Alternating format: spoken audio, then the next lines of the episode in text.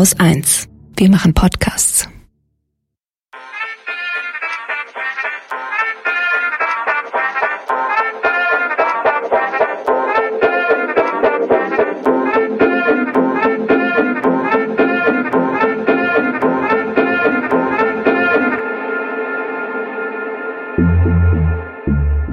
Hi und herzlich willkommen beim Lila Podcast. Hier spricht Laura Lukas. Und hier ist Sham Jaff. Willkommen. Ja, ich bin tatsächlich gerade ziemlich am Fangirlen, denn wir begrüßen in dieser Episode eine Frau, deren Bücher und Podcasts ich sehr, sehr schätze. Sie ist Psychologin, sie ist Psychotherapeutin und so etwas wie Deutschlands Beziehungsexpertin Nummer eins. Ein ganz, ganz herzliches Willkommen geht an Stefanie Stahl.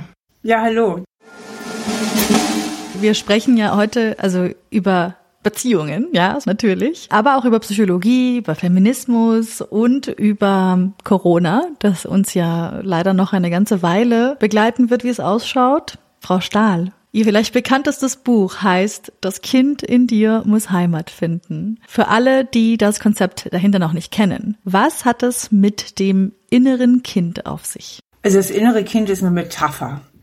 Und diese Metapher steht für unsere Gehirnprägung, weil unser Gehirn ganz wesentlich dadurch verknüpft und geprägt werden, wie wir aufwachsen. Denn wenn wir geboren werden, ist unser Gehirn nur zu 25 Prozent ausgebildet.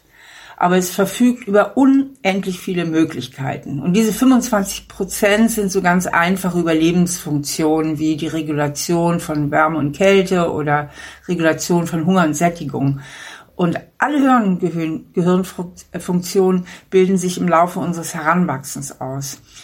Und die prägen unser Gehirn. Und dort prägt sich vor allen Dingen auch, ob wir ein sogenanntes Urvertrauen entwickeln oder nicht. Dort prägt sich ähm, unser Selbstwertgefühl, unser Selbstbild. Und damit geht ja auch ganz, ganz eng einher, ähm, wie wir andere Menschen wahrnehmen und ob wir in der Lage sind, anderen Menschen zu vertrauen. Und diese ganzen Prägung. Ich rede da also von synaptischen Verbindungen, die äh, Millionen, Milliardenfach entstehen in unserem Gehirn. Ähm, mit denen werden wir groß und die übernehmen wir dann sozusagen als unbewusste psychische Programme mit in unser Erwachsenenleben. Und das ist das, was man so ein bisschen blumig, aber dafür auch ein bisschen besser greifbar als das innere Kind bezeichnet. Und da ist jetzt eine Vokabel noch ganz wichtig, und zwar, das sind die, die Glaubenssätze, richtig? Also das ist in gewisser Weise diese innere Programmierung, die Sie gerade erwähnt haben, ne? Das kann ich gerne mal an einem kurzen, konkreten Beispiel erzählen, damit es ein bisschen plastischer wird. Ähm, ich nehme jetzt einfach mal ein Beispiel aus meinem Buch. Äh, da ist der Michael. Äh, Michaels Eltern waren dauer gestresst. Die hatten nämlich eine Bäckerei und noch drei weitere Kinder und waren also nicht in der Lage, dem kleinen Michael die Aufmerksamkeit, Liebe und Zuwendung zu geben, die er eigentlich benötigt hätte. Und wie das bei kleinen Kindern so ist, der kleine Michael hat natürlich nicht gedacht, Mama und Papa sind total überfordert und die hätten mal besser nur ein Kind bekommen und vielleicht sollten sie mal ein bisschen in Elternberatung gehen. Nein, der kleine Michael hat natürlich gefühlt und gedacht, ich bin eine Last, ich bin hier zu viel und ich muss hier irgendwie funktionieren, um durchzukommen. Und so entstehen eben diese tiefen inneren Prägungen und speichern sich in Form von so Glaubenssätzen ab. Also Glaubenssätze sind sozusagen so das Kurzprogramm, äh, was wir von uns selber denken und was wir über die Welt da draußen denken. Weil im Grunde genommen lässt sich alles reduzieren auf ganz einfache Sätze. Entweder habe ich grundsätzlich innerlich ein Gefühl abgespeichert, ich bin okay, oder ich habe grundsätzlich innerlich ein Gefühl abgespeichert, das lautet, ich bin nicht okay. Und diese Glaubenssätze, die haben halt weitreichende Ausführungen, wie wir uns selber wahrnehmen und dadurch, wie wir andere wahrnehmen. Also Michael denkt zum Beispiel, er wäre nicht okay und er wäre eine Last. Mit diesem Programm wird er groß und ähm, deswegen ist er schnell verletzbar. Das heißt, wenn seine Freundin irgendwas vergisst, die Sabine, was ihm wichtig ist, wird sofort dieses alte Programm wieder getriggert, Salz in die alte Wunde. Sofort hat er wieder das Gefühl, dass er irgendwie nicht richtig Beachtung findet, wie es ja bei Mama und Papa auch schon war, dass seine Wünsche nicht respektiert werden, dass er nicht wahrgenommen wird und äh, ist dann furchtbar verletzt. Auf die Verletzung folgt die Wut. Die Wut mündet im Verhalten, das heißt, er fängt Streit an mit Sabine und ähm, so haben halt diese einfachen Programme ganz weitreichende Auswirkungen auch auf unser erwachsenes Leben. Zumal wir auch versuchen, diese alten Programme und Glaubenssätze zu entkräften und zu entmachten.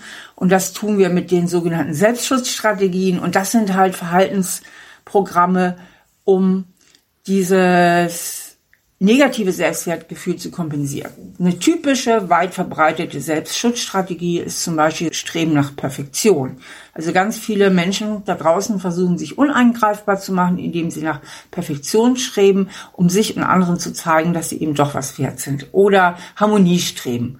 Man sagt nie so richtig, was man wirklich denkt und viel fühlt, sondern es ist immer total beflissen, es allen anderen recht zu machen. Aber auch ein übermäßiges Streben nach Macht und Kontrolle ähm, ist eine typische Selbstschutzstrategie und natürlich auch sehr beliebt der Rückzug und die Flucht in die Arbeit oder die Flucht in die eigene Wohnung, in die vier Wände, ähm, dass man eben versucht, die Kontaktmöglichkeiten und somit auch die Möglichkeiten, angegriffen zu werden, möglichst gering zu halten. Wo ich Sie gerade schon mal in der Leitung habe, Frau Stahl, will ich mir natürlich auch nicht die ähm, Gelegenheit entgehen lassen, ja, eine persönliche Beratung, eine Frage mitzubringen, genau eine psychische Beratung einzuholen. Also bei mir ist das folgendermaßen. Nein, aber tatsächlich etwas, was im, zumindest in meinem Freundinnenkreis, ähm, Scham und ich hatten im Vorgespräch schon festgestellt, in Ihrem Freundinnenkreis ist das ein bisschen anders.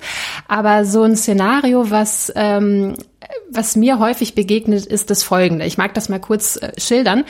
Und zwar stellen wir uns jetzt mal vor, innerhalb einer Beziehung, ähm, sagen wir jetzt mal, sie ist diejenige, die jetzt gerade bedrückt ist, verletzt ist in irgendeiner Weise und weint. Und sie wünscht sich ein bisschen Einfühlung, ein bisschen Zuhören, einfach so ein bisschen Zuwendung. Und er wiederum ist davon total genervt, will davon gar nichts wissen und fühlt sich womöglich sogar manipuliert von diesem Weinen. Ähm, was ist denn da los? Worum geht's denn da eigentlich? Gut, ich müsste natürlich jetzt die genauere Fallgeschichte kennen, weil das hat ja immer mhm. so zwei Seiten. Erstmal kann es ja sein, dass sie ihn vielleicht tatsächlich häufig mit ihrem Weinen und ihrer Schwäche und ihrer Bedürftigkeit manipuliert. Dann wäre sein Gefühl nicht völlig äh, unangemessen, sondern auch nachvollziehbar. Das ist ja manchmal auch, also bei manchen Frauen, ich kenne auch solche, ähm, die wirklich extrem bedürftig sind und sich mit ihrer Bedürftigkeit doch sehr an ihre Partner hängen, die natürlich dann manchmal auch zurecht genervt reagieren. Das andere Ding, was mir dazu einfällt, ist, ähm, dass äh, Männer in der Tendenz ein bisschen größere Probleme manchmal haben, mit schwachen Gefühlen umzugehen. Das liegt an ihrer Erziehung. Das ist inzwischen sehr viel besser geworden. Also die jüngeren Männer und die Jungs heute werden ganz anders erzogen als noch ein bisschen ältere Männergenerationen, weil bei älteren Männergenerationen war das mehr verpönt, dass ein Mann äh, Schwäche zeigt, dass er weint, ein Junge weint nicht, Indianerherz kennt keinen Schmerz. Das waren ja immer solche Sprüche. Und deswegen haben Jungs früher gelernt, sich also ihre schwachen Gefühle eher zu unterdrücken. Und zu schwachen Gefühlen gehört ja ähm, Hilflosigkeit, Trauer, Angst, das, das sind so typisch schwache Gefühle. Starke Gefühle sind zum Beispiel Aggression und Freude. Damit haben Männer auch in der Regel weniger Probleme. Ich sage immer mit dem Augenzwinkern und vor allem auf dem Fußballplatz so. Ne? Da können, kann die Emotion dann rausgelassen werden. Wenn jetzt aber die Freundin ankommt mit so einem schwachen Gefühl und der Mann müsste jetzt empathisch sein, dann müsste er ja, wie wir alle, so funktioniert ja Empathie, einen kurzen Moment in sich fühlen, wie geht es mir denn, wenn ich mich so fühle? Also einen kurzen Moment muss er ähm, in Kontakt gehen mit einem eigenen inneren Gefühl von Schwäche, weil das ist Empathie. Das heißt, ich, ich gehe mit meinem Gefühl, deswegen heißt es ja auch Mitgefühl, mit meinem Gefühl, versetze ich mich in den anderen hinein. Wenn ich dieses Gefühl jetzt aber gar nicht haben will, weil ich das mein Leben lang abgewehrt habe, diese Gefühle von Schwäche, dann komme ich natürlich in Bedrängnis wenn meine Freundin jetzt Verständnis haben möchte und möchte, dass ich auf sie eingehe. Und das ist auch der Grund, warum manche Männer deswegen schnell eine Lösung anbieten, weil sie wollen wegkommen von diesem Gefühl und von dieser Gefühlsduselei. Das ist ihnen unangenehm. Sie sind da hilflos. Sie haben nicht gelernt, damit umzugehen und wollen deswegen möglichst äh, schnell weg davon. Männer drücken halt auch oft ihre, ihre Zuneigung, Liebe anders aus als in Sprache, also durch andere Formen. Und da haben Frauen natürlich auch die letzten Jahrzehnte eine wahnsinnige Vorherrschaft gewonnen, weil die Frauen haben das Diktat der Sprache. Alle Männer müssen reden können, alle Männer müssen über ihre Gefühle reden können. Das ist irgendwie äh, quasi nicht mehr diskutierbar. Und ähm, ich denke, da tun die Frauen den Männern nicht auch nicht immer ganz recht, sondern dürften auch ihren ihren Blickwinkel ein bisschen erweitern auf die Art und Weise, wie Männer eben auch zeigen können, dass sie wirklich zu der Beziehung stehen. Ich finde, da haben wir nicht die Deutungs Hochschaft, Herrschaft ähm, darüber, wie Funktion, äh, Beziehungen zu funktionieren haben, weil das ist das der absolute Frauenanspruch, immer über alles reden.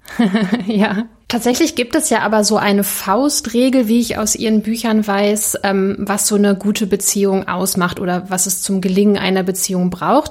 Und das klang ja jetzt auch schon durch äh, in dem, was Sie gerade gesagt haben. Und zwar ist, das, ist das die Balance zwischen Bindung und Autonomie. Und äh, in unserem Beispiel gab es da ja ganz offensichtlich, oder so würde ich das jetzt interpretieren, ein Ungleichgewicht. Könnten Sie das vielleicht für unsere ZuhörerInnen nochmal vertiefen, diese Sache mit der Bindung und der Autonomie? Ihr macht das immer so vorbildlich mit diesen ZuhörerInnen, FreundInnen. Ja, das ist ein feministischer Podcast. Wir geben uns große Mühe. ich finde die ehrlich auch, auch gut. Also es gab in meiner Generation so diese Kampffeministinnen, die einen manchmal auch auf die Nerven gegangen sind. Und das ist bei mir immer noch so ein bisschen haften geblieben, obwohl ich ja natürlich mega für Emanzipation und allem, was dazugehört bin. Okay, aber das war jetzt nur eine Randbewerbung. Sie dürfen sprechen, wie Sie möchten. Es ist ein Prozess. Sie kommen da auch rein. Also die äh, äh, Sache mit der Bindung und der Autonomie, okay, das ist äh, leicht zu erklären. Wir haben nur so vier grundlegende psychische Grundbedürfnisse. Und mit, das ist zu vergleichen mit körperlichen Grundbedürfnissen. Also ein körperliches Grundbedürfnis, was nicht verhandelbar ist, ist zum Beispiel, dass wir Nahrung aufnehmen müssen. Aber ob wir Schokolade essen müssen, das gehört nicht zu unseren Grundbedürfnissen. Ja, das ist es dann eher mehr wieder in der Wahlfreiheit. Und so ist es mit unseren psychischen Grundbedürfnissen. Die sind auch nicht verhandelbar. Und unser existenziellstes und wichtigstes Grundbedürfnis ist das nach Bindung. Ohne Bindung würden wir nämlich sterben und gar nicht überleben. Und deswegen haben wir auch alle einen großen Bindungswunsch in uns. Und Bindung meint ja nicht nur Liebesbeziehung. Wir können unseren Bindungswunsch erfüllen, äh, wenn wir Podcasts hören, wenn wir mit Freunden chatten, ähm, wenn wir beim Public Viewing sind, wenn wir uns mit einer Freundin treffen, bei der Arbeit und so weiter und so fort. Ja, das erfüllt alles unsere Wünsche und unser Grundbedürfnis äh, nach sozialer Gemeinschaft. Und um uns binden zu können, und jetzt kommt was eben für Liebesbeziehungen auch so wichtig ist und auch für andere Beziehungen, für alle Beziehungen, ähm, brauchen wir eine gewisse Anpassungsfähigkeit. Ja, dazu gehört eben, dass wir auch wirklich mal zuhören können, dass wir uns in den anderen mal einfühlen können, dass wir mal nachgeben können, dass wir einen Kompromiss eingehen können. Ganz wichtig, dass wir auch vertrauen können. Ja, das, das sind so Fähigkeiten, die wir brauchen, um in Bindung und Beziehung zu gehen. Und auf der anderen Seite haben wir ein grundlegendes psychisches Grundbedürfnis nach Autonomie und Unabhängigkeit. Das heißt, wir wollen auch nicht von morgens bis abends nur Bindung und Kuscheln und mit anderen Leuten uns gut verstehen, sondern wir haben auch ein großes Interesse daran, äh, uns selbst zu verwirklichen, unseren Weg in diesem Leben zu finden, unser eigenes Ding zu machen, unsere Sache zu machen. So.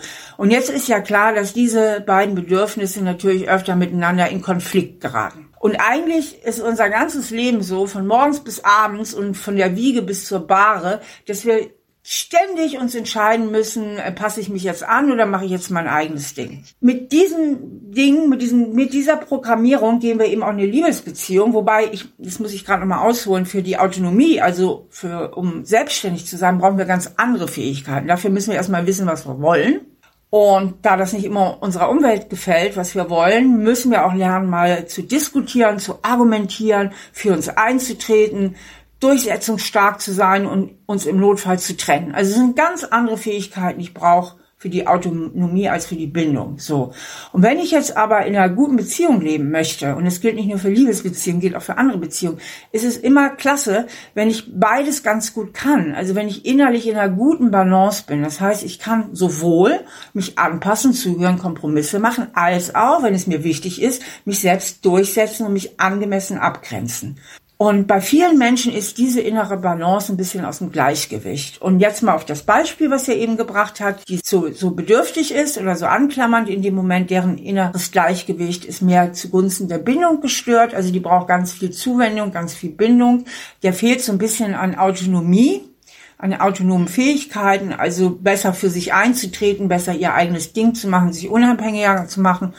Und ihr Partner ist vermutlich ein bisschen zugunsten der Autonomie aus, aus dem Gleichgewicht. Das heißt, er macht vielleicht sehr stark sein eigenes Ding, hat sehr gute Abgrenzungsfähigkeiten, ist dafür aber auch zum Teil zu äh, egoistisch und zu kompromisslos. Und wie gesagt, wenn wir beides können, dann können wir uns immer frei entscheiden, gebe ich hier nach und passe mich an oder ist es mir jetzt wichtig, dass ich meine eigenen Bedürfnisse, meine eigenen Wünsche erfülle. Und wenn ich beides kann, ähm, dann fühle ich mich auch frei in einer Beziehung, weil ganz viele Menschen, die Beziehungsprobleme haben, die haben immer im tiefsten Inneren so das Gefühl, entweder ich bin in einer Beziehung oder ich bin ein freier Mensch weil sie ganz oft so das Gefühl haben, Beziehung heißt eigentlich, ich muss ganz viel Kompromisse eingehen.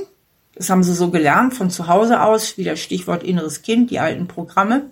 Und das geht ihnen natürlich irgendwann gegen den Strich und dann haben sie das Gefühl, nee, jetzt muss ich mich erstmal wieder radikal abgrenzen und brauche total meinen Freiraum und endlich mal wieder mein eigenes Ding machen zu können. Ich mag da ganz gern gerade nochmal einhaken und das nochmal kurz ein bisschen äh, zusammenfassen, weil da gerade ganz, ganz viele spannende Sachen gefallen sind. Und ähm, es ist ja auch so, dass wir uns hier im Lila Podcast ganz häufig Gedanken darum machen, wie wir sozialisiert werden, mit welchen Geschlechterstereotypen wir uns so rumschlagen müssen, von Kindesbeinen an ja schon. Ähm, wir hatten zum Beispiel mal eine Folge kürzlich, da ging es um weibliche Wut und, und darum, wie ähm, Frauen dieses Gefühl eher aberkannt wird, beziehungsweise wie sie ja regelrecht dann ähm, abgestraft werden von der Gesellschaft, wenn sie dieses Gefühl mal öffentlich zeigen. Sie hatten ja auch gerade schon diese schwachen Gefühle und die starken Gefühle vermeintlich, möchte ich immer davor schicken, ähm, erwähnt, ne, die eher Frauen und Mädchen zugestanden werden und eher ähm, Männern und Jungs äh, zugestanden werden. Ne? Und das ist, das ist ja äh, ähm, genau dieses Ding.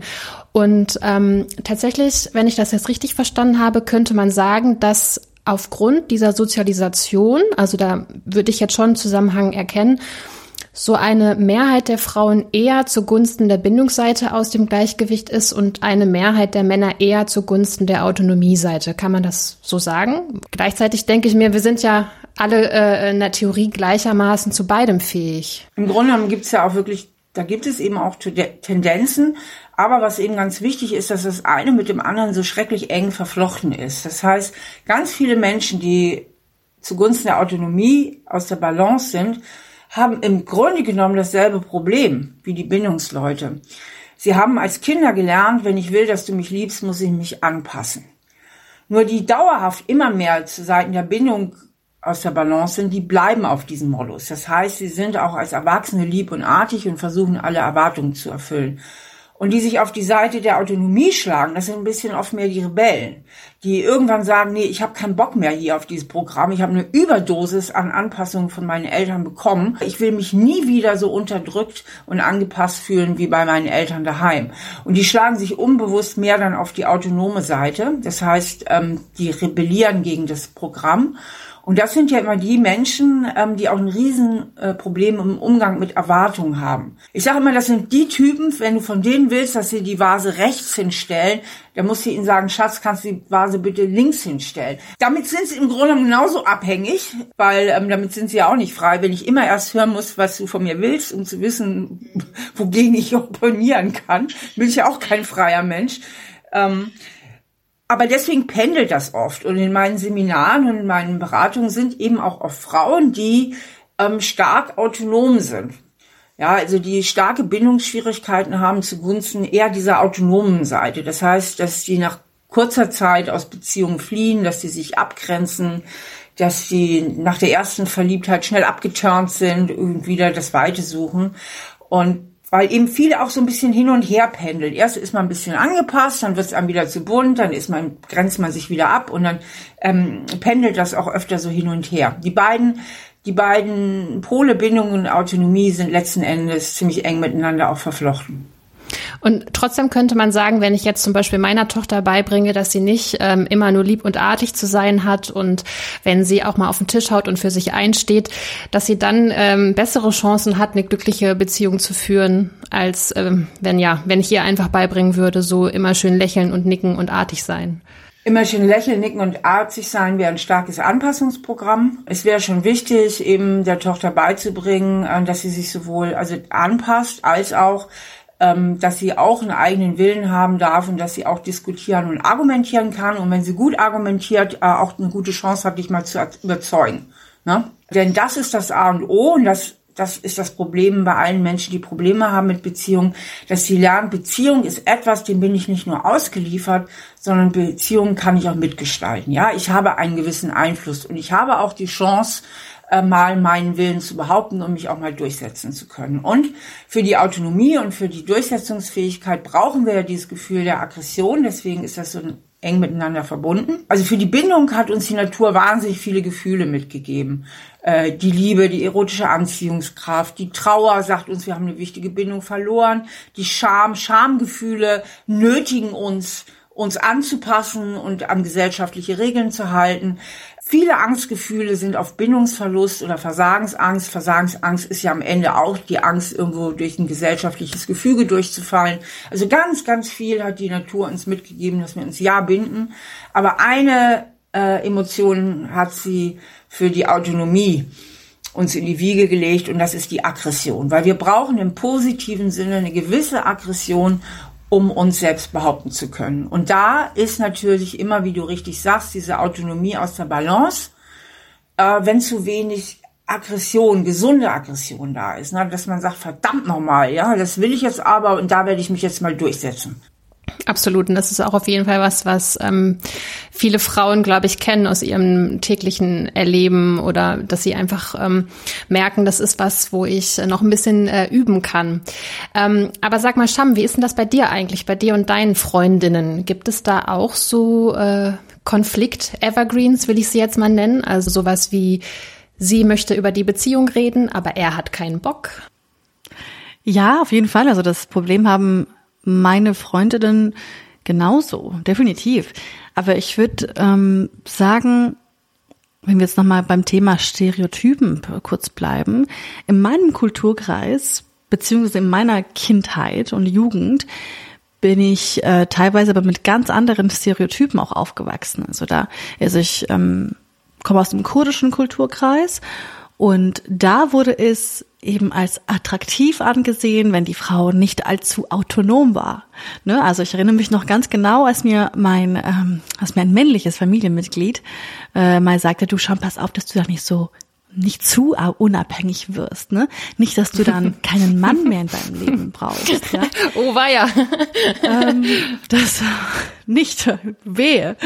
Äh, und ich habe eben, ich habe eben Jahre gebraucht, bis ich diese Erwartungshaltung angezweifelt hatte. Das hat auch, also natürlich hat auch die Emanzipationsbewegung auch in meinem Kulturkreis auch angefangen, wo viele junge Frauen und äh, Mädchen angefangen haben, diese Erwartungshaltung, die an sie rangetreten wurde von, ähm, von männlichen, aber auch weiblichen Familienmitglieder, Mitgliedern, dass sie dann angefangen haben, dann zu sagen, ähm, ich glaube, das müssen wir entlernen. Ich glaube, das ist eine ziemlich toxische Erwartungshaltung an uns. Und ich habe aber dann auch beobachtet, also dass also die eine Seite, nämlich dass einige Frauen zugunsten der Bindung aus dem Gleichgewicht kommen, ähm, also Frauen in und außerhalb meines Kulturkreises, aber das Gegenteil war auch wahr, nämlich dass Frauen, die zugunsten der Autonomie aus dem Gleichgewicht sind. Ist das vielleicht auch eine Folge der in Anführungsstrichen eine Folge der Emanzipation, also dass Frau zu sehr ins Autonome kippt und ähm, wie kriegt man denn da eine, ein Gleichgewicht wieder rein? Ich bin jetzt keine Feminismus-Expertin, deswegen kann ich das jetzt nicht so, so wirklich spezifisch beantworten. Der Punkt ist ja der, wenn, ähm, wenn man sich aus einer Überanpassung lösen will, weil man in diese Überanpassung so ein bisschen hineinerzogen wurde, dann ist es ja meistens so, dann braucht es eine starke Gegenbewegung, ja. Das heißt, da braucht es erstmal äh, die Revolution beziehungsweise die Rebellion.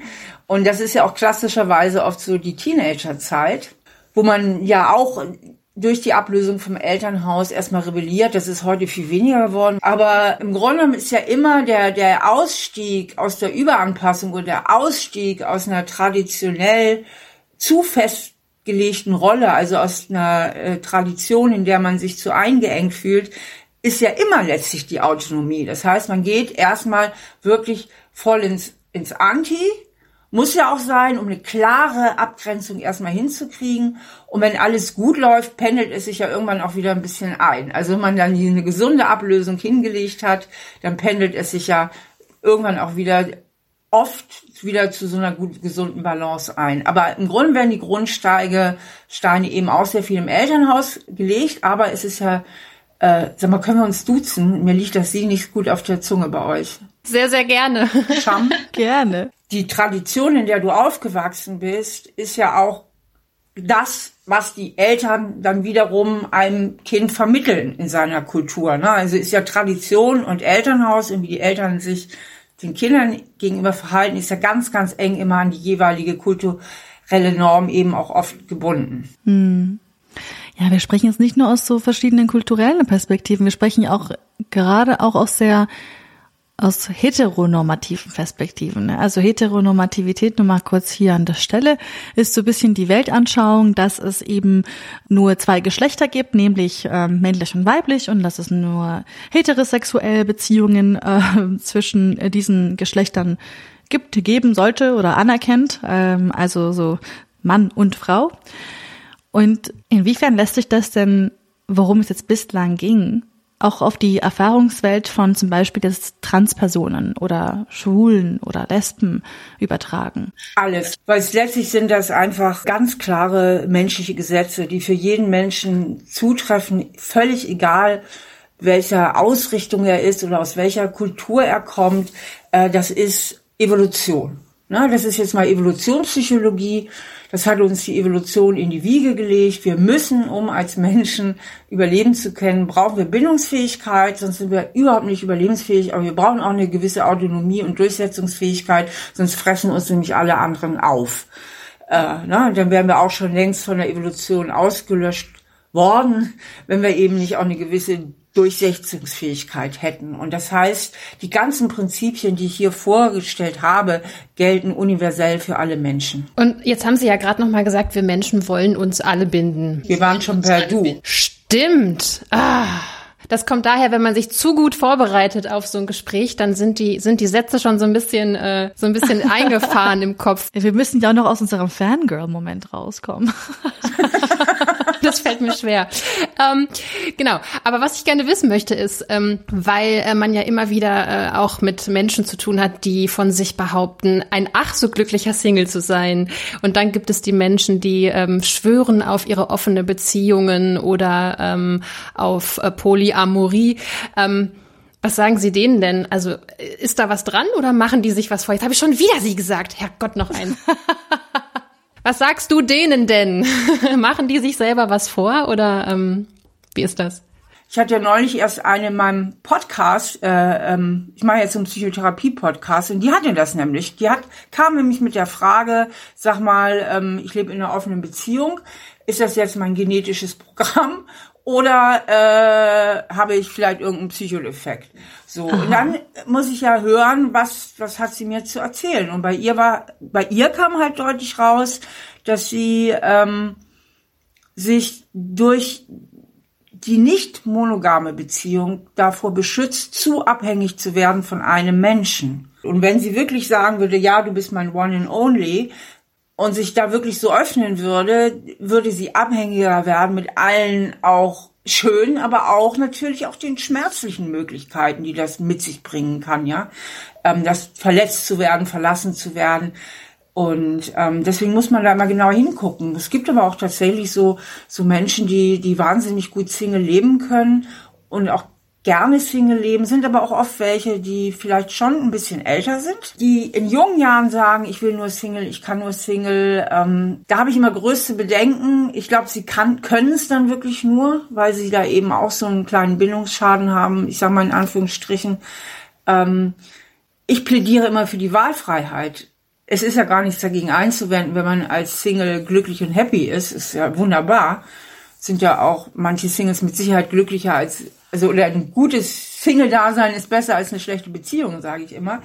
Ich finde es nur immer cool, wenn man die Wahlfreiheit hat. Ne? Also wenn man Single ist, weil man nur Single kann, dann beschneidet man sich der Möglichkeiten, die das Leben eben auch noch zu bieten hat. Und deswegen plädiere ich immer für die Wahlfreiheit. Und wer Single ist, weil er nur Single kann, ja, da würde sich halt lohnen, auf den Weg zu machen, mal diese tieferen Ängste, die halt dahinter stecken, sich zu binden, äh, die einfach mal zu bearbeiten, weil die kann man auch auflösen. Viele Singles sagen zum Beispiel, ja, ich habe keinen Bock auf eine Beziehung, da muss ich viel zu viel Kompromisse eingehen. So, typische Aussage. Weil das ist ja nur in ihrem Kopf, diese Idee. Und diese Idee, da muss ich so viele Kompromisse eingehen, hat höchstwahrscheinlich was mit ihrem Elternhaus zu tun. Weil ich zum Beispiel, ich habe dieses Programm nicht, ich komme gar nicht so auf die Idee.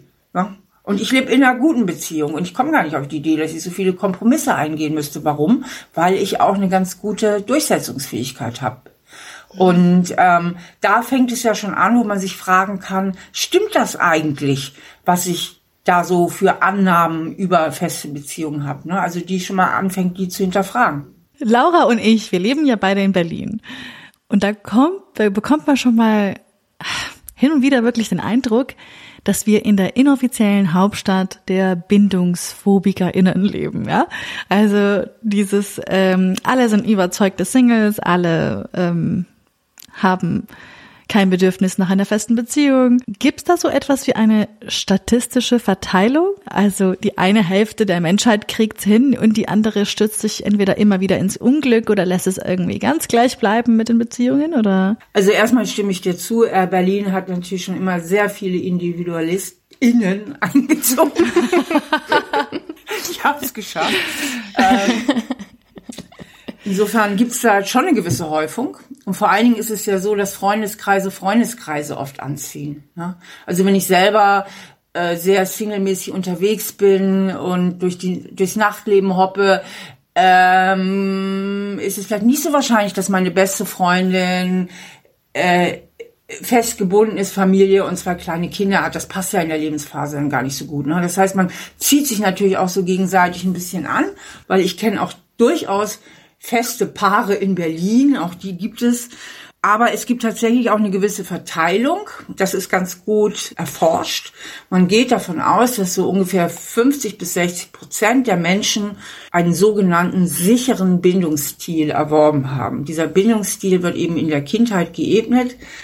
Und Menschen, die eine sichere Bindung haben, zu ihren Eltern entwickelt haben, man geht davon aus, dass eben auch dieser, dieses Bindungsverhalten mit ins Erwachsenenalter übertragen wird, die sind in einer ganz guten Balance zwischen Bindung und Autonomie. Und dann gibt's die unsicheren Bindungsstile und da haben wir zum Beispiel unsicher anklammernd. Das sind die, die eher dann sehr stark auf der Bindungsseite sind, die so das Gefühl haben, ohne jemanden kann ich nicht leben, ich fühle mich komplett lost und verloren, wenn ich nicht einen Partner oder Partnerin an meiner Seite habe. Und dann gibt es die, für die Sicherheit eben nicht bedeutet, ich habe jemand bei mir. Also für die ersten heißt ja, Sicherheit ist, jemand ist an meiner Seite, dann fühle ich mich sicher. Und die Autonomen, für die bedeutet eigentlich Sicherheit, ich verlasse mich besser nur auf mich selber. Weil mit Bindungen habe ich eigentlich als Kind so schlechte Erfahrungen gemacht, da ich kann mich nicht auf die Leute da draußen verlassen. Also habe ich früh gelernt, mich am besten auf mich selber zu verlassen und sorge natürlich auch als Erwachsener dafür, dass ich keinen so eng an mich ranlasse, als dass er wirklich die volle Reichweite hätte, mich zu ver äh, ver äh, verletzen. Das heißt ja nicht, dass ich keine Beziehungen eingehe. Nur halte ich innerhalb der Beziehung immer so einen gewissen Sicherheitsabstand ein, wie zum Beispiel die Frau, von der ich eben aus meinem Podcast erzählt habe, die immer so eine offene Beziehung hat. Ähm, dass ich mich nicht zu abhängig mache, sondern im letzten immer schnell auch wieder auf die Füße fall.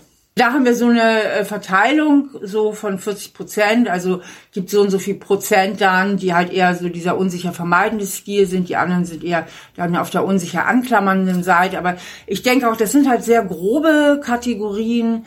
Ähm, wie gesagt, ich erlebe halt viel in meiner Arbeit, dass es wechselt, dass man mal ist man mehr auf der Bindung, mal mehr auf der Autonomie-Seite und das kann zwischen den Beziehungen wechseln, kann innerhalb einer Beziehung wechseln, kann auch innerhalb eines Tages wechseln. Ähm, also das sind jetzt mal so, so etwas grobe Kategorien. Und jetzt leben wir mittlerweile seit fast einem Jahr, also äh, oder ein Jahr äh, mit dieser Corona-Pandemie und das hat ja auch natürlich Auswirkungen darauf, wie wir daten oder wie unsere Beziehungen ausschauen. Ähm, eine sehr gute Freundin von mir, die hat sich in eine Beziehung geworfen am Anfang der Pandemie, also im Januar 2020. Und sie haben sich dann dazu entschieden, im März 2020 dann zusammenzuziehen. Und das nicht jetzt nicht von irgendwie einem Berliner Stadtteil in den nächsten, nein, sie ist von Kopenhagen nach Stockholm gezogen. Ihre Arbeit hat das natürlich zugelassen, ja, wie viele von uns. Sie arbeitet ja auch im Homeoffice. Und ähm, sie hat mir erst vor einigen Wochen erzählt, ja, erstens, sie sind noch zusammen. Und zweitens, dass diese Zeit sie sehr zusammengeschweißt hat. Also, dass sie diesen Schritt wahrscheinlich auch nie hätte machen können, wäre da die Pandemie nicht gewesen. Ähm, denn eine traurige Geschichte. Er hat nämlich seinen Vater letztes Jahr verloren. Da ist an Corona ähm, äh, verstorben. Und diese super intensive Erfahrung hat sie beide eben als Paar ähm, zusammengeschweißt und die haben sie zusammen durchlebt. Das ist vielleicht eine etwas ungewöhnliche, also also aus der Reihe tanzende vielleicht Liebesgeschichte. Aber Stichwort Corona und Dating, denken Sie, die Krise macht Beziehungen stärker? Ich gebe das jetzt auf mit dem Sie und dem Du. Also ihr seht's mich jetzt, ich du's euch. Ja, bitte. Also das ist kein, das ist nur, oh Gott. Wir haben uns zu gut vorbereitet. Ordnung wieder hier hergestellt, wie sich's gehört. Denkst du? die Krise macht die Beziehungen stärker? Das kommt drauf an. Also kann sie stärken, kann sie schwächen. Also äh, da, wo es schon vorher oft gekriselt hat und geknirscht und gebellt, ähm, die sind sich zum Teil verstärkt auf die Nerven gegangen oder sie haben es tatsächlich geschafft, ihre Probleme einfach mal zu lösen, anstatt ihnen aus dem Weg zu laufen, äh, aus dem Weg zu gehen. Es kann Beziehungen natürlich auch stärken, in dem, was du jetzt erzählt hast. Manche Beziehungen finden überhaupt auch erst einmal statt wieder. also Stichwort, wo was weiß ich, der, beide vielleicht immer nur am Arbeiten sind, am Arbeiten, am Arbeiten, aber eben nicht im Homeoffice, Kinder irgendwo in in verschiedene Kitas und sonst wohin delegiert. Ähm, plötzlich ist die Familie zusammen und kann sich vielleicht auch nochmal wieder ganz neu erleben und neu entdecken. Ähm, ich glaube, Corona ist ja, man sagt ja immer und nicht zu Unrecht, dass Corona eben teilweise auch wie so ein Brennglas einfach Prozesse beschleunigt. Und ich denke eben, das kann im Guten wie im Schlechten passieren. Und trotzdem glaube ich, dass wir alle wahnsinnig froh sind, dann auch, auch die super gute Beziehungen haben, wenn doch mal wieder äh, man mehr unter die Leute gehen kann und auch noch mal wieder ein paar andere Gesichter sieht und noch ein paar andere Sachen erlebt. Also und die Autonomie nicht mehr so von außen beschnitten wird, sondern wir da auch wieder ein bisschen mehr Wahlfreiheit haben. Letztes Jahr war es ja so, dass ähm, überall in den Nachrichten stand, häusliche Gewalt wird zunehmen.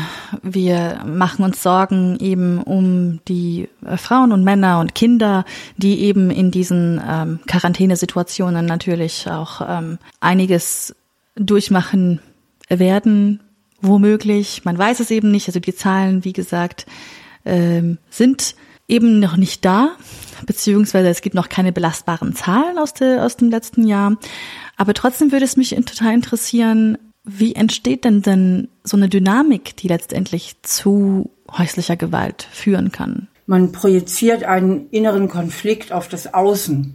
Man hat zum Beispiel selbst von seiner eigenen Prägung her, ich mache jetzt mal ein billiges Beispiel auf, aber so, so laufen die Sachen einfach, ähm, hat man sehr zum Beispiel sehr wenig Zuwendung bekommen, hat vielleicht auch ein schlechtes Mutterbild abgespeichert von der sehr eiskalten, sehr dominanten Mutter, heiratet jetzt selber als Mann, ich beziehe es jetzt mal auf den Mann, und hat einen Konflikt mit seiner Frau. Und dann passieren, passieren eben diese Projektionen, also das, diese alten Programme, wie ich es ganz am Anfang unseres Gesprächs ja schon mal im Beispiel von Michael und Sabine aufgemalt habe, bei denen endet es halt nur das in Zwänkereien. Aber äh, wenn die Programme halt stärker sind und auch die Sozialisation vielleicht die eigene schon so war, dass sie von Gewalt geprägt war, ähm, dann projiziert man eben diese, diese alten Wunden und diese Verletzungen auf das Gegenüber und generiert aus der eigenen Verletzung eine so eine unglaubliche Wut, ähm, die sich halt dann eben auch in, in Gewalt entladen kann. Aber das Prinzip der Projektion ist genau dasselbe wie äh, bei kleineren Auseinandersetzungen oder auch bei gar keinen Auseinandersetzungen. Es geht eigentlich immer darum, dass wir irgendwas verinnerlicht haben, so wie wir groß geworden sind. Und das ist quasi jetzt die Brille, wie, durch die wir die Welt sehen. Und solange wir nicht anfangen, diese Brille zu reflektieren, glauben wir alles, was wir fühlen und denken. Das heißt, wir haben auch alle durch unsere Prägung etwas mitbekommen, was ich als das Schattenkind bezeichne, also auch Prägungen, die halt nicht nur alle gesund und günstig sind.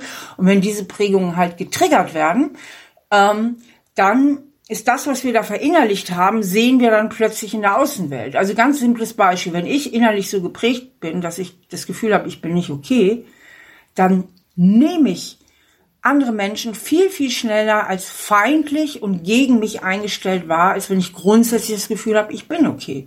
Also mit dieser Programmierung, ich bin nicht okay, mit diesem inneren Programm, sehe ich anders in die Welt da draußen. Ich witter da viel mehr Gefahren, ich witter da viel mehr Verletzung, ich witter da viel mehr Missgunst und richte mich natürlich schon ganz anders drauf ein. Wenn ich aber das Gefühl habe, nee, ich bin grundsätzlich okay, kann ich natürlich wohlwollender und großzügiger meine Mitmenschen wahrnehmen, weil ich mich ja grundsätzlich auch nicht so angreifbar fühle.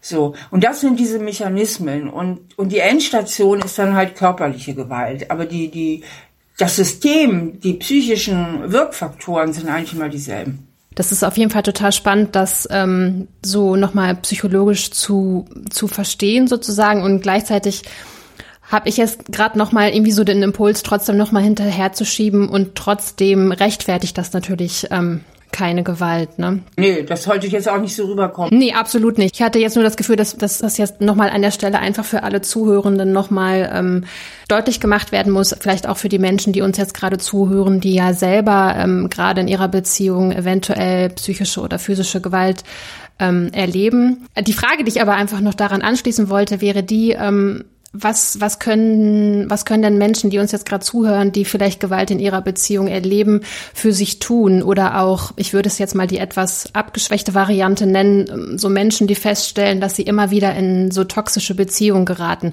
Wie können die sich denn stärken? Was können die für sich tun? Also Menschen, die da immer wieder reingeraten oder auch nur in einer toxischen Beziehung ziemlich lange festhängen, haben in der Regel immer ein Problem mit ihrem Selbstwertgefühl. Und das wird durch diese toxische Beziehung noch weiter dezimiert. Ähm, weil toxische Beziehungen haben ja diese Struktur, dass es einen gibt, der ist in der mächtigen Position, in der sehr viel mhm. unabhängigen Beziehung, Position, der andere ist in der abhängigen Position. Und der in der Machtposition ist, geizt ja nicht mit Abwertungen. Ne? Also es wird immer wieder abgewertet, downgegradet, ähm, der Partner wird beleidigt, wird verantwortlich gemacht, ganz viel verantwortlich gemacht, dass es dem, dem, dem, dem giftigen Partner so schlecht geht. Und wenn das jetzt auf die Kindheitswunde, auf dieses Schattenkind eines ohnehin legierten Selbstwertgefühls fällt und dadurch das Selbstwertgefühl immer schlechter wird, ähm, ist es natürlich ganz schwierig, da rauszukommen. Und deswegen sage ich immer, ähm, dieses Rauskommen ist vielleicht der zweite Schritt. Der erste Schritt sollte sein, äh, sich zu entschulden. Das heißt, die PartnerInnen von toxischen Menschen haben immer so das Gefühl, ich bin schuld ich mache es nicht richtig. Äh, äh, mit jemand anders wäre er oder sie viel glücklicher als mit mir. Und das bewirkt so einen fatalen Mechanismus, es immer wieder besser machen zu wollen und immer wieder irgendwie zu versuchen, diese Beziehung zu retten, um sich damit im Grunde um seine eigene Selbstwertwunde zu heilen, weil der Lösungsversuch, der da fantasiert wird, ist ja der folgende. Der toxische Partner wird plötzlich entgiftet und wird plötzlich lieb und ist ein anderer Mensch und sagt, was war ich nur für ein Idiot? Du bist doch meine große Liebe und ich habe dich immer mit Füßen getreten, aber ich bin jetzt komplett anders und wir werden jetzt ein wunderschönes Leben haben. Ja, das ist ja so dieses Lösungshirngespinst, was ja im Grunde wenn man es streng betrachtet, gar nicht der Lösungsversuch ist, diesen Partner zu gewinnen, sondern sich eigentlich seinen eigenen Selbstwert wieder zu heilen. Und deswegen ist es so wichtig, erstmal diese Schuldfrage besser unter die Lupe zu nehmen. Und das kann so gelingen, indem man mal wirklich sich so richtig in seinen Verstand begibt, mal aus diesem Gefühl aussteigt für einen Moment, so, eiskalt vom Verstand mal von außen auf die Beziehung raufguckt und mal ganz nüchtern analysiert, wie wenn eine Richterin oder ein Richter seines eigenen Falls wäre, zu gucken, welcher Anteil gehört wirklich zu mir, dass es so beschissen läuft und welchen Anteil muss ich dem anderen zurückgeben. Und dass man sich immer wieder darin trainiert, die Anteile zu sortieren. Dass man nicht mehr so verstrickt ist. Denn das ist ja das Urwesen einer verstrickten Beziehung. Ich übernehme für etwas die Verantwortung, was gar nicht zu mir gehört. diese Verantwortung zurückgeben. Ne? Du verhältst dich so oder so, so, egal wie ich drauf bin, das sagt nichts über meinen Wert aus und die Verantwortung für meinen Anteil übernehmen. Der könnte zum Beispiel sein, warum laufe ich dir eigentlich ständig hinterher und gebe dir noch Breitseite, ja, mich zu demütigen. Und wenn man sich darin trainiert, mal so klarer zu sehen, ähm, dann kann im zweiten Schritt es dann auch leichter zu, äh, sein, diese Beziehung dann auch irgendwann zu verlassen und zu mhm. beenden. Ja, ähm, nochmal Stichwort Verstand und klar sehen. Ähm, es ging ja vorhin äh, schon einmal kurz um das äh, Thema Dating und ich finde ja, die Pandemie hat da auch etwas Gutes und zwar würde ich sagen, der Dating-Klassiker in Corona-Zeiten, das ist ja der Spaziergang und vielleicht noch einer und noch einer und dann mal noch einer. Das heißt, es dauert ja zwangsläufig schon viel länger, bis man dann in der Kiste landet. Na, da würde ich jetzt mal sagen, äh, das Tempo ist raus, der Verstand bleibt eine Weile länger an, bevor dann die Biochemie übernimmt. Ähm, Genau, also wie, wie ist denn das mit, mit, mit, äh, mit dieser Biochemie? Also warum ist denn das ähm, gar nicht mal so gut, wenn ich jetzt jemanden kennenlerne und äh, das direkt so ein äh, Feuerwerk der Gefühle und der Anziehung und der Erotik ist? Wir können uns ja von den Hormonen und von der Biochemie fürchterlich stark angezogen fühlen, rein, rein sexuell, aber das heißt ja noch lange nicht, dass es ein Mensch ist, mit dem ich wirklich gut mein Leben verbringen kann oder Abschnitte meines Lebens verbringen kann. Das heißt, diese Hormone mit ihrer total im Grunde im Verstand sedierenden Wirkung im Gehirn ähm, sind nicht unbedingt die besten Berater in Sachen ja. längere Beziehungen oder feste Beziehungen. Ne? Und dann ist es ja auch so, dass wenn man selber jetzt auch so ein gewisses Schattenkind mit sich bringt und ein bisschen problematische Prägung hat von der Kindheit her, dass man dann ja auch oft genau auf die Typen, Typinnen abfährt, ähm, die ähm, ja einem eben gerade wieder nicht gut tun. Und deswegen ist es manchmal besser und schöner, eine Beziehung auch mit, vielleicht nicht dieser ganz hysterischen großen Anfangsverliebtheit anzufangen, sondern eine Sache, die sich ein bisschen ruhiger entwickelt und wo man sich so ein bisschen natürlicher auch fühlt. Ähm, die haben oft ähm, einen längeren, äh, längeren Bestand. Und ich finde auch, dass sie auch ein bisschen romantischer sind. Also ich finde, diese Entschleunigung tut dem Dating total gut gerade. Also ich finde es viel angenehmer, jetzt als vorher. Mein Gegenüber erwartet nicht von Minute eins, dass wir in der nächsten Woche schon in einer Kiste landen, hält Distanz, ist respektvoll, nimmt sich Zeit zum Kennenlernen, wird kreativ, äh, gibt sich Mühe, kreativ zu sein, wenn es dann nicht ist, so und Entschuldigung, wo noch mal lernst du diese Menschen kennen? Aber ich habe das Gefühl, ein wenig Romantik ist zurück und das freut mich sehr, weil vorher habe ich das Gefühl gehabt, dieses Online-Dating ist schon fast in die Richtung gerutscht, ach, da suchen, ach, das machen eh nur Leute, die irgendwie nur in der Kiste landen wollen oder so.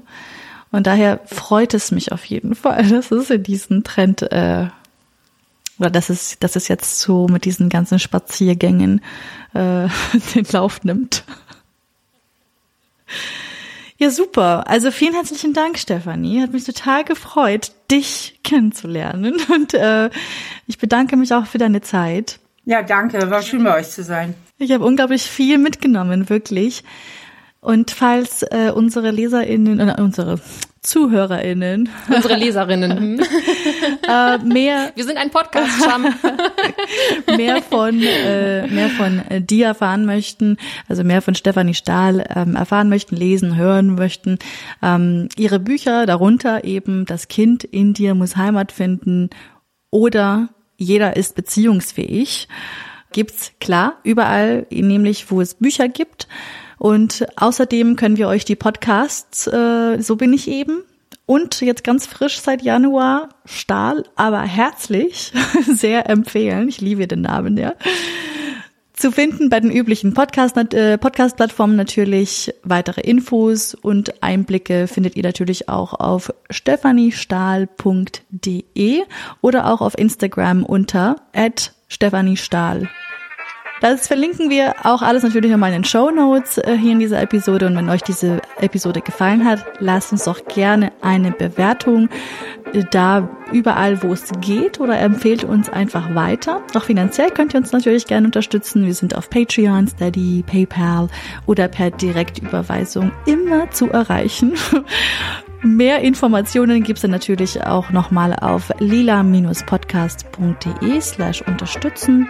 Also, wenn euch diese Folge gefallen hat oder generell dieser Podcast, gerne weiterempfehlen, gerne Bewertungen hinterlassen. Wir würden uns sehr, sehr freuen. Und damit sind wir am Ende unserer Episode angekommen.